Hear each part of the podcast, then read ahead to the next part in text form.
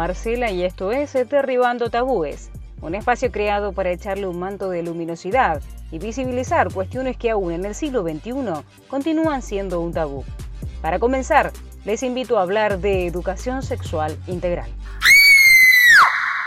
Una temática que interesa mucho a generaciones adolescentes, las cuales encuentran realmente un vacío de información al respecto. Actualmente son les mismos adolescentes quienes exigen educación sexual en las escuelas. Las escuelas no respetan totalmente la ley. En este contexto surge la pregunta, ¿cómo se informan los adolescentes sobre este tema y cuáles son las consecuencias de esta falta de información? Hay mucha tela para cortar en relación a ello. Desde el 4 de octubre de 2006, la educación sexual integral es ley en nuestro país. El objetivo es garantizarla para todos, les niñas y adolescentes. La misma ley aclara, además, que se entiende por educación sexual integral a la articulación de aspectos biológicos, psicológicos, sociales, afectivos y éticos. Es decir, mucho más que una mera cuestión sexual. Así lo explicaba hace unos años en Científicos Argentinos la doctora Graciela Morgade, decana de la Facultad de Filosofía y Letras de la Universidad de Buenos Aires, además impulsora de la Ley Nacional 26.150, Ley de Educación Sexual Integral. Eh, durante mucho tiempo se hablaba de, bueno, del aparato reproductor este, femenino, masculino, eventualmente de, infecciones de transmisión sexual o del embarazo, la prevención del embarazo, o sea, métodos anticonceptivos. Eh, y bueno, quienes nos dedicamos, yo vengo del campo de la sociología crítica de la educación, de la pedagogía crítica, estudios desde la antropología de la educación, entonces eh, también en, comunión con, otras, eh, con otros movimientos que tienen que ver con el movimiento de mujeres, con los movimientos de la disidencia sexual. Hace, hace tiempo ya que estamos intentando mostrar que la sexualidad es mucho más que el aparato reproductor. Mm. Más que la parte este, biológica. Y que la dimensión biológica. Entonces, lo que la ley marcó, eh, y de alguna manera es el enfoque que las escuelas tienen que, que desarrollar, desde el jardín hasta la formación de docentes, estamos hablando de toda la educación formal, es una concepción, una visión de la sexualidad que incorpora la dimensión histórica, cultural, psicológica, emocional y por supuesto la biológica y la fisiológica y la ética. ¿no? Entonces es un concepto mucho más, mucho más amplio de sexualidad y mucho más interesante.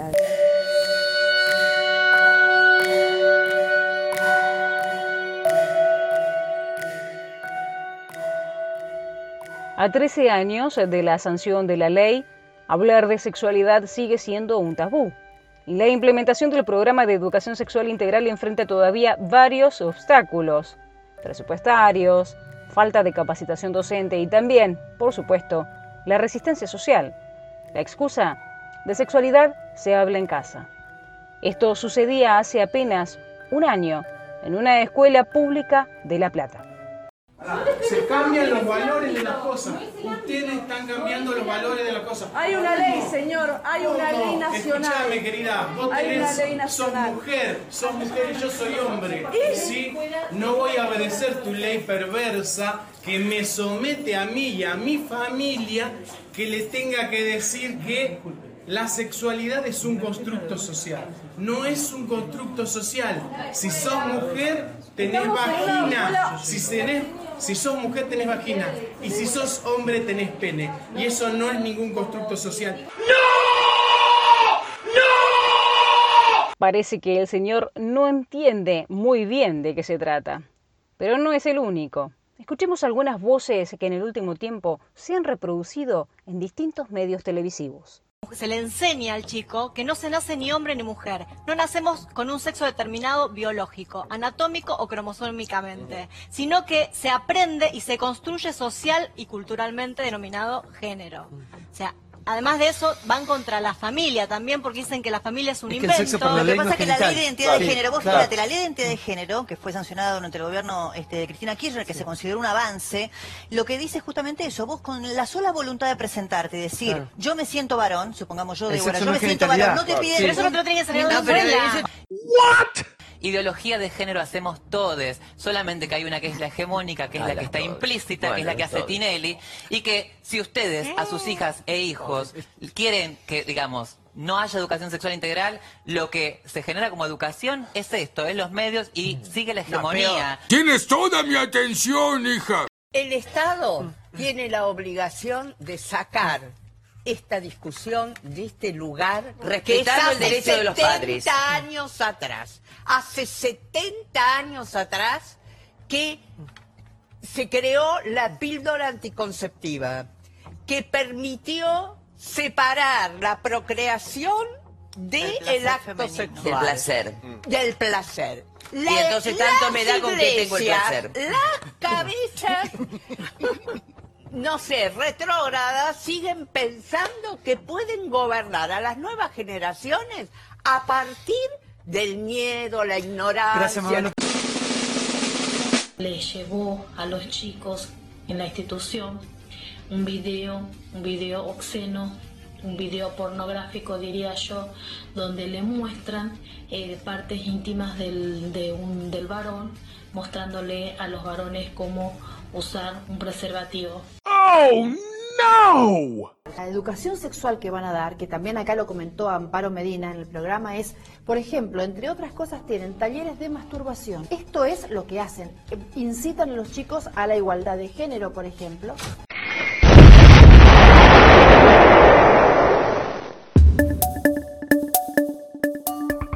Lo cierto es que existe una obligación legal pero más aún una obligación moral de responder a la demanda de nuestros jóvenes y a una problemática social que necesita un abordaje mucho más profundo. ¿Qué dicen los jóvenes? Un cumplimiento súper escaso, ponerle que eh, se da educación sexual integral una vez en todo el secundario, dos veces si tenés suerte, y es como súper normativa, sobre todo eh, uso de anticonceptivos, enfermedades de transmisión sexual, y ahí termina no se habla ni de placer ni de identidad de género, eh, no se habla de relaciones que no sean heterosexuales, eh, entonces hay como una falta de, de, nada, integridad, no se cumple totalmente y tendría que ser también abordadas de todas las materias, no solo un taller una vez en toda tu secundaria.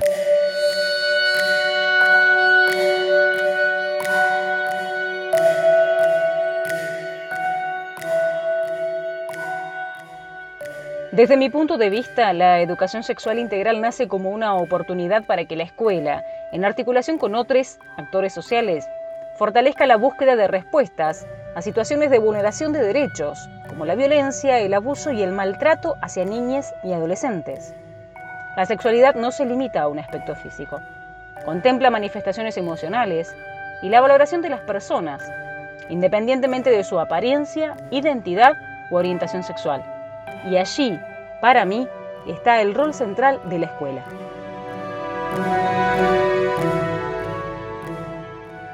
Porque creo que es un tema muy importante para tanto como nosotros como para los adultos y un tema a desarrollar y que hace al conocimiento de las personas y a la aceptación social también. Creo que uno aprende más en la calle o de sus amigos que lo que te dan en la escuela.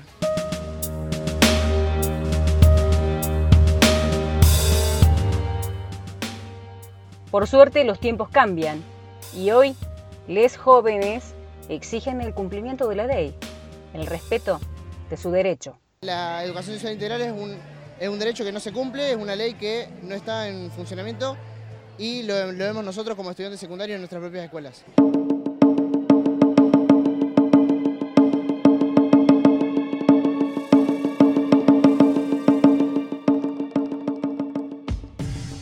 En La Pampa los reclamos de sectores estudiantiles existen. Les chiques quieren hablar, quieren hablar, quieren hablar.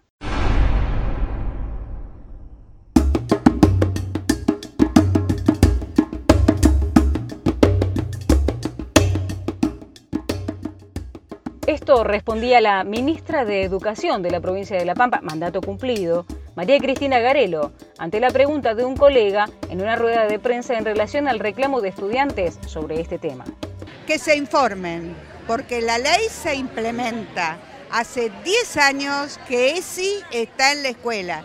Que lean la ley de educación de la provincia de La Pampa y vean que ESI está incluida en la ley de educación, que lean los diseños curriculares y que se informen para que vean que los contenidos están incluidos.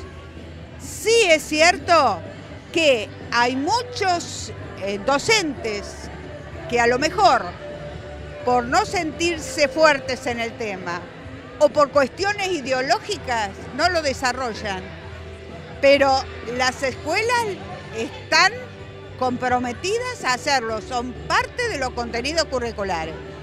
Hoy tenemos aproximadamente el 50% de las escuelas que lo están trabajando. Por otro lado, en una entrevista con la docente y referente de la agrupación Pan y Rosas, Claudia Lupardo, hablamos sobre cuál es la situación en la provincia de La Pampa. ¿Les docentes están aplicando educación sexual integral? Es verdad, eh, los docentes no están aplicando algo que es ley desde el año 2006. ¿Tienen herramientas?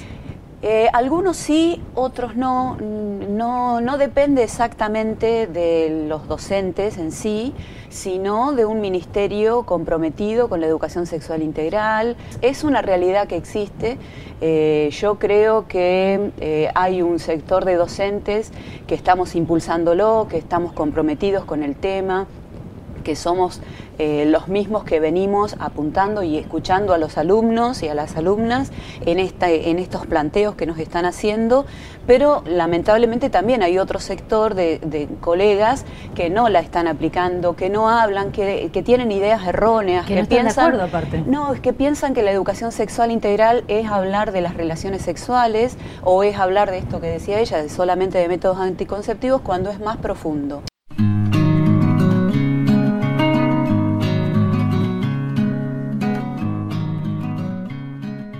La visión de una docente. Y previamente escuchábamos algunas voces adolescentes que marcaban la falta de cumplimiento de la ley y la postura de quien durante los últimos cuatro años estuvo a cargo de la cartera educativa de la provincia. ¿Y qué es lo que pasa cuando les chiques reclaman y quieren expresarse? En nuestra escuela sí somos bien escuchadas, pero sabemos que en otros colegios eh, no se los deja, se los censura a los chicos de varias formas. Eh, ponele en el Ciudad de Santa Rosa, eh, trataron de hacer un pañuelazo y la directora no los dejó porque dijeron que estaban adoctrinando a los chicos. Pasan esas cosas o no los dejan organizarse y sí, no sé si nos subestiman, pero sí que no nos dejan llevar nuestros reclamos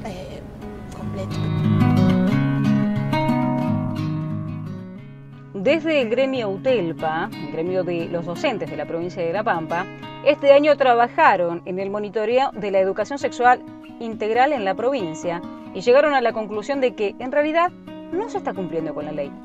Así lo afirmaba la secretaria general de la seccional Santa Rosa del gremio docente de La Pampa, Ana Wilging. Seguimos recorriendo y seguimos viendo que todavía en algunos lugares directamente no, no se habla o que solamente es para el secundario y no para la primaria, o bueno, diferentes cuestiones que tienen que ver con que en realidad no se está cumpliendo con la ley Em, de educación sexual integral. Así que Eso es gravísimo, con la cantidad de casos de abusos que tenemos, con las situaciones de violencia de género, digo, esta ley debería estar ya cumpliéndose, ¿no? Porque tiene muchos años. Sí, tiene muchos años y realmente tendría que ser algo común en la planificación y en el, día a día, porque también decimos eso, que hay planificación, pero después en los hechos, en el aula, no se está implementando. ¿Por qué? ¿Es el docente el que pone resistencia? Digo, hay una voluntad política del Ministerio de que se aplique la ley, ¿no? ¿Dónde está la falla? Hay de todo un poco. Hay hasta posturas ideológicas, que por ahí eso es lo que estamos planteando. Estamos hablando de educación laica, por lo tanto la, ESI tiene que estar implementándose en todas las escuelas sin una... Eh, no es una cuestión de ideología de género o no, sí o no, que por ahí eso es lo que se está planteando. Es una ley que debe cumplirse eh, y realmente eh, se necesitan estrategias diferentes porque los pibes y las pibas han cambiado dentro del, aula. están pidiendo. Y lo están pidiendo a gritos.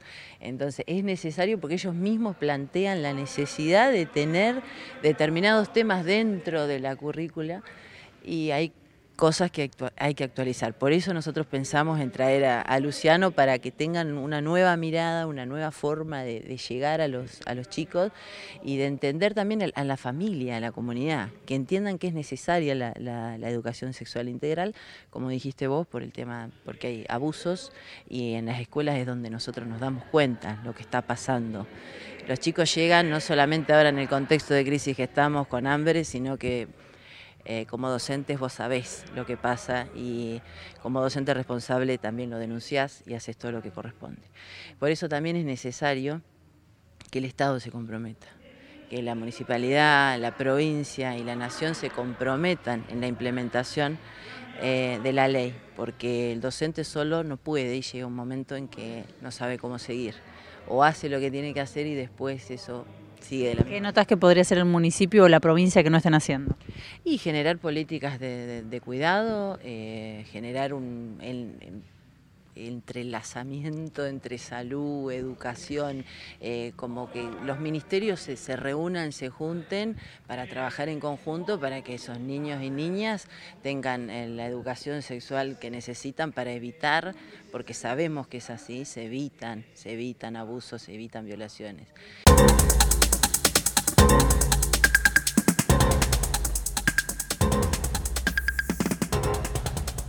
Pero la cosa no queda ahí. También hay que tener en cuenta el desfinanciamiento que el área ha tenido en estos últimos cuatro años a nivel nacional.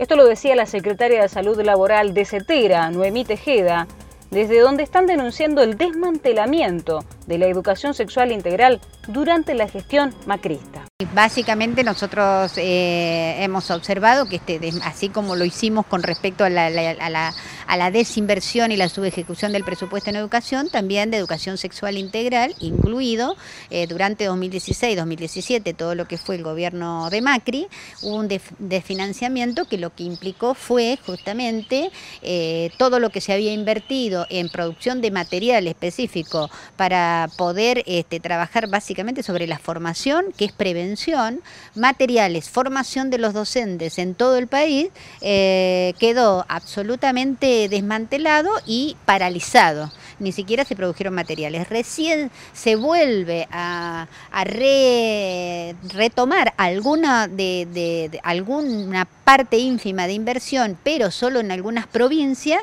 eh, después de 2018. ¿Por qué? Porque cuando se discute eh, la ley de interrupción voluntaria del, del embarazo, lo que queda claro y al desnudo es que eh, tanto quienes defendían ese proyecto de ley como quienes no, decían que lo importante para la prevención era justamente educación sexual integral y lo que había hecho el gobierno durante todo ese tiempo era este, cortar todo el financiamiento. Eh, la verdad es que esto ha sido un verdadero despojo en cuanto a lo que es el derecho eh, social y el avance que se ha habido teniendo en la sociedad en relación a un tema que en todos estamos de acuerdo que es necesario que esa ley de educación eh, sexual integral para que se cumpla necesita financiamiento. La provincia de La Pampa lo que se ha hecho es, por un lado, pedir un relevamiento institucional a las escuelas para ver en qué punto se está eh, en cada una de las instituciones, el proyecto institucional, cómo está abordado, cómo está incorporado la educación sexual integral eh, y también lo que se ha hecho a partir del año pasado es una formación, pero es una formación online, es decir, eh, a distancia. Lo otro que tenía también era que eran encuentros presenciales y hay una gran diferencia porque son temas que se necesita hacer un abordaje en talleres, se pone mucho la subjetividad de cada uno de, nosotras mismas como, como, como, trabajadores de la educación, entonces hay que vencer las propias, las propias eh, construcciones de subjetividad nuestra frente a esos temas. O sea que necesita de presencialidad.